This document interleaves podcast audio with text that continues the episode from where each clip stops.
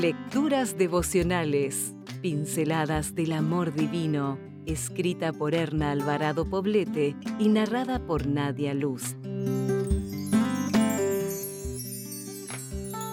26 de agosto. Ser soltera. Porque mis ideas no son como las de ustedes, y mi manera de actuar no es como la suya. Así como el cielo está por encima de la tierra, así también mis ideas y mi manera de actuar están por encima de las de ustedes. El Señor lo afirma. Isaías 55, 8 y 9. Los prejuicios culturales acosan a muchas damas que por decisión propia o porque aún no ha llegado el momento no tienen esposo pareciera ser que la idea de la media naranja aún permea el pensamiento de muchos, haciéndoles creer que una mujer sin pareja está incompleta. Por esto, muchas chicas van a un matrimonio apresurado que trae más infortunio que fortuna, o viven su soltería como algo negativo, que las hace sentirse insuficientes o poco atractivas a los ojos masculinos. Es importante considerar que el matrimonio es una opción y no una necesidad imperiosa que se debe cubrir a toda costa. El deseo de casarse puede convertirse en una obsesión destructiva, que en ocasiones es provocada por los más allegados a la mujer soltera.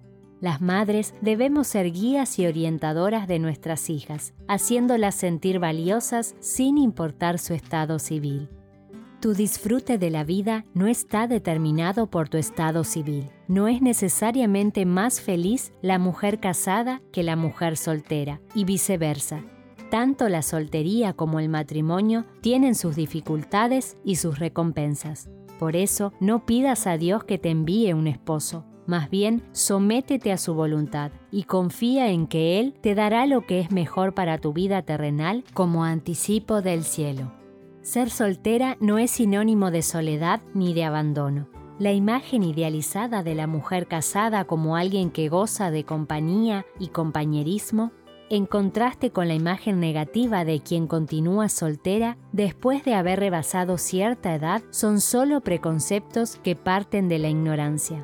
Querida amiga que lees estas líneas y aún no te has casado, no te apresures en la búsqueda. Si Dios tiene un esposo para ti, lo traerá a tu lado en el momento correcto, oportuno y en conformidad con su voluntad. Ahora es tiempo de disfrutar lo que tienes y déjame decirte que lo que puede hacer una mujer soltera no está al alcance de una casada.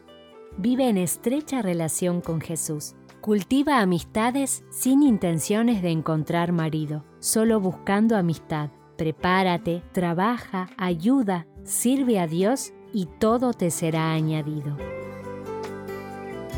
Si desea obtener más materiales como este, ingrese a editorialaces.com.